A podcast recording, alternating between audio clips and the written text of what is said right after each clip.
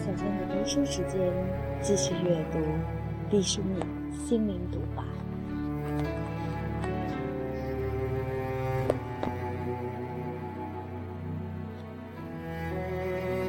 真诚，珍惜坦言，那是一种心灵力量的体现。我们的意志在坦言中捶打，变得坚强；我们的勇气在坦言中增强，变得坚定；我们的过失在坦言中清晰，变成雅量；我们的友谊在坦言中纯粹。变得醇厚，真诚有一种岩石般的纹理和坚定，不风化，不水土流失，不油腻，爽洁清晰，反射着钢蓝色的金属光泽。真诚是一门艺术。有一个执行的秩序，这就是真善美。真诚可以分解为真实和坦诚，它本身是很有力量的，起码比虚伪有力量，不怕三头六面的对症盘查，经得起推敲和考验。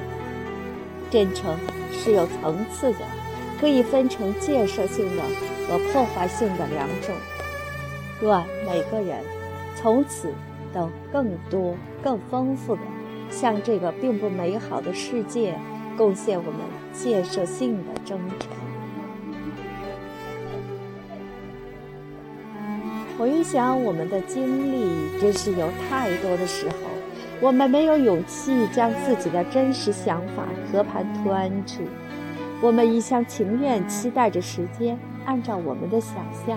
向前发展，只可惜这样的机遇总是十分稀少，不如意者十之八九。一旦失望，要么是退避躲让，要么是走向极端，却忘了一条最直接、最简单的捷径，那就是坦言。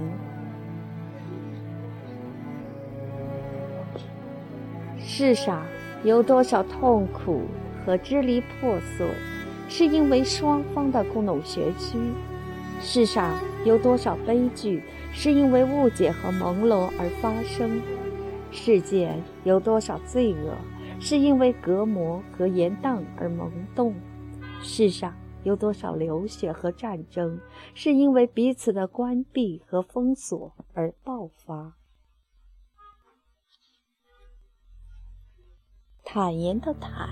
以为平，把自己想要表达的意见一马平川地说出来，不遮掩，不隐瞒，不埋设地雷，不挖掘壕沟，不云山雾罩，也不神龙见首不见尾，清晰明白，心平气和，这是做人的基本功之一。但是坦言。常常被人误认为是缺少城府、涉世不深，其实这是一个天大的误会。在素以严谨的外交谈判中，坦率也是一个使用率极高的词汇。越是面对分歧和隔阂，越需要开诚布公的坦言。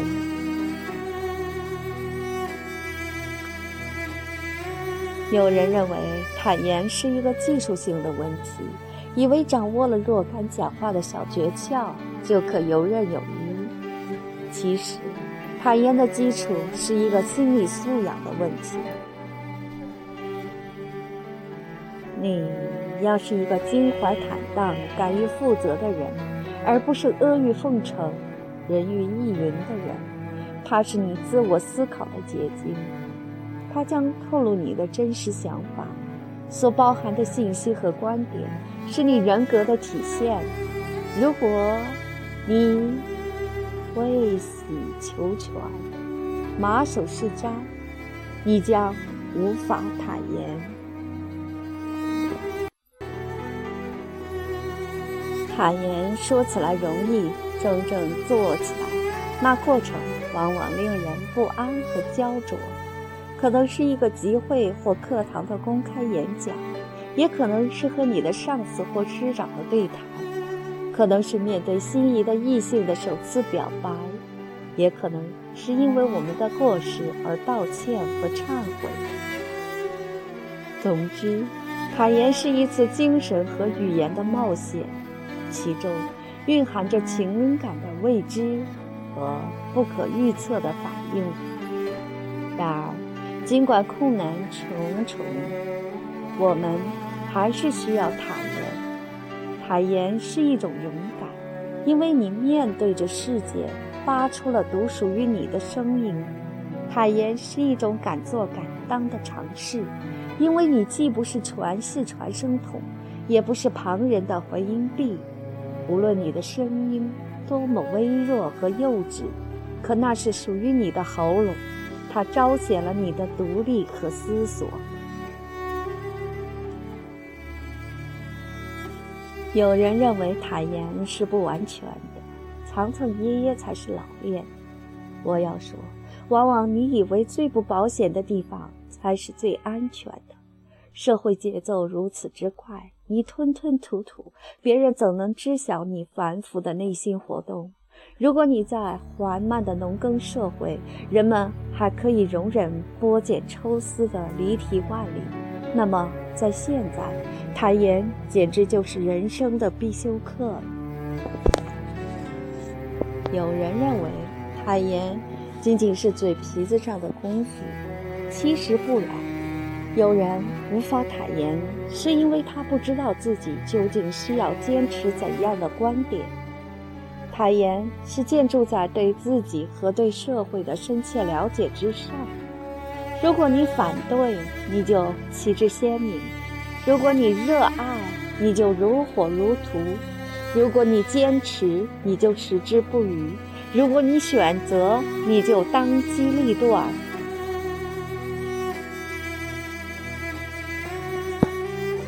年轻人有一个容易犯的毛病，就是假装深沉。这个责任不在青年，而是我们民族的约定俗成中不恰当的推崇少年马称。年轻的特点就是反应机敏、头脑灵活、快人快语。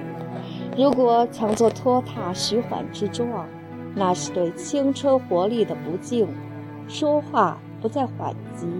而在其中是否蕴含真情，富有真知灼见？如果一个老人言之无物，看他体弱健忘的份儿上，人们还能有几分谅解的话，年轻人的故作深沉，只能让人生出悲哀。老年人对于新生事物难以避免倦怠，但一个年轻人违背天性欲盖弥彰，那。简直就是逃避和无能的同义词了。坦言的核心是自信，是尊重自己，也尊重他人。你值得我信任，所以我对你讲真话。你可以拒绝我的意见，但不要轻视我的热情。我信任我自己是有价值的，所以。我能够直率地面对这个世界。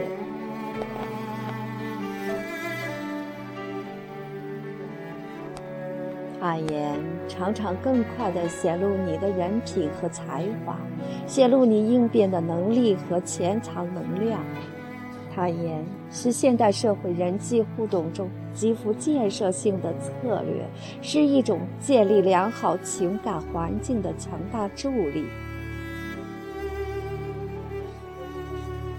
很多人在开始尝试坦言的时候，常易紧张和失态，如同一只刚刚出壳的小鸡，感到湿漉漉的寒冷。但是你一定要坚持下去，你一定会渐渐的熟练。坦言之后，即使被心爱的异性拒绝，也比潜藏着愿望追悔一生要好。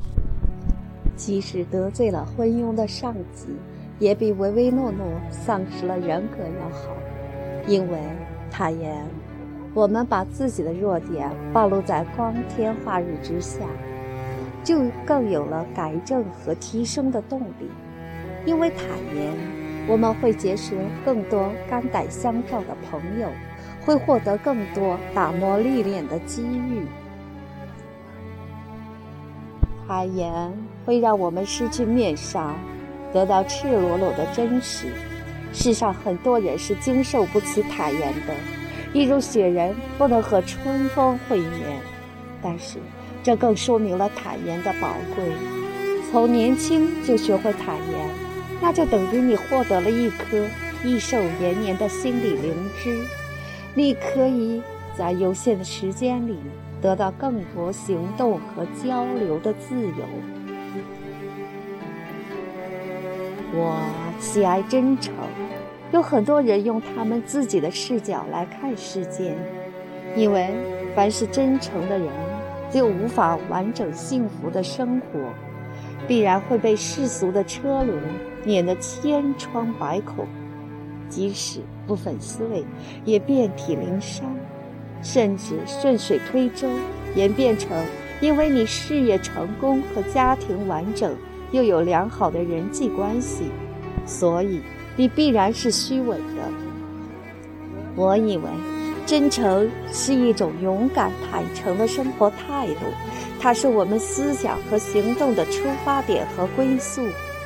真诚不虚张声势、狐假虎威，它似乎会因清澈透明而软弱无力，但它其实是强韧而富有弹性的，使我们简洁明快、干爽清正。但仅仅有真实是很不够的。真实的出发点可以是完全不考虑他人的感受，不看全局，不从长远出发。单纯的真实使用不当，会具有事与愿违的杀伤力。加上了善这个缰绳，真就升华了，不再是本真，而有了一种更全面、更伟大的品格。至于美。我觉得是怎样更精彩的表达我们的真实，一种长线无善，一种大象无形。世上有一种为坦率，最需提防。把许多恶毒的计策摊到桌面上来，他把你对他的疑点抢先说破，使你自觉心地龌龊。对他不起，他把事件的最坏可能一一预告，反倒让你觉得万无一失。人们常常有一种善良的错觉，以为只有隐瞒才是欺骗，殊不知最高明的骗术，正是在光天化日之下进行的。伪坦率是一种更高水准的虚伪。它利用的是一种人们对坦率的信任。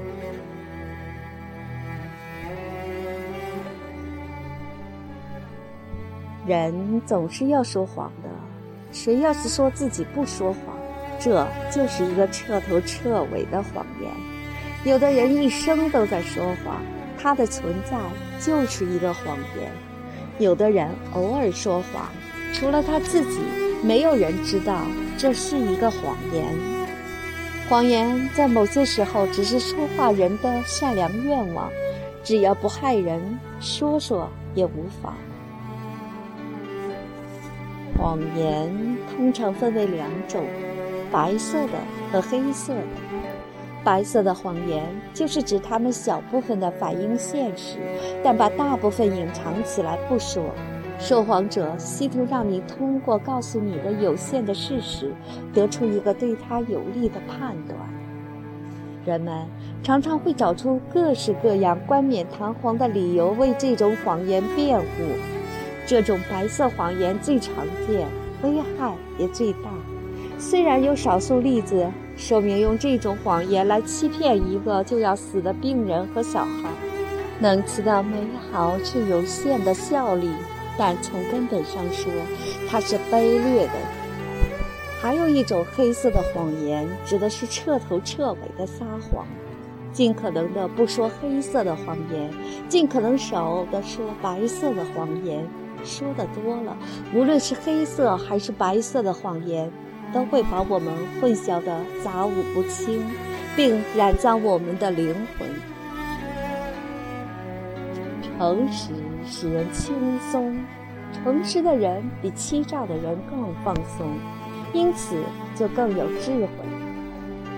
他们没有羁绊，也不设防。他们不需要借助更多的词令、表情，包括绅士等等来包装和解释自己。诚实的人把真话像石头那样甩出去，自己反倒轻松了。当然，我们不能这么功利地看待诚实。我只是说，人类生存的法则是公平的，它不会让那些狡诈阴险的人得利长久。如果那样，人类这个物种终究就没有希望了，就注定要灭亡了。所以，诚实是有力量的。不要看不起一时的诚实带给我们的寂寞和更多的辛苦，它会让我们的灵魂安宁。这才是诚实最可宝贵的品质。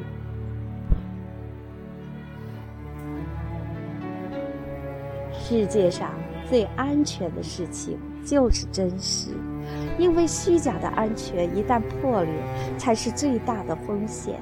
真实的东西已经脱去了任何可以虚构的衣衫，只剩下无法后退的裸象。当你感觉非常害怕的时候，其实往往是看不到真实的海底。一旦放弃一切幻想，就是绝地反击的时刻了。真实，是我们最后也是最初的底线。你一直把守在这条底线上，牢牢地站在真实的肩膀上，你就没有了后顾之忧。生命的过程变得简单，一味向前就是了。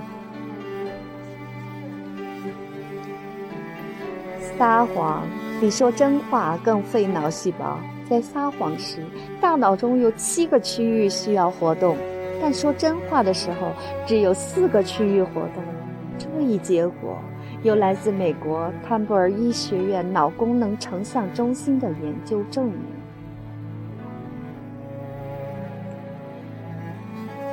当爱不存在的时候，唯有真诚是尊严和力量最后的栖息地。有人以为伪装的爱是一剂情感的白药创可贴，虽说解决不了根本的问题，但尚可暂时止血止痛。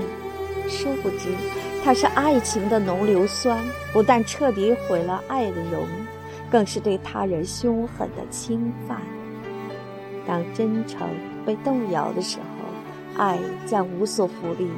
培养爱情，从练习真诚开始。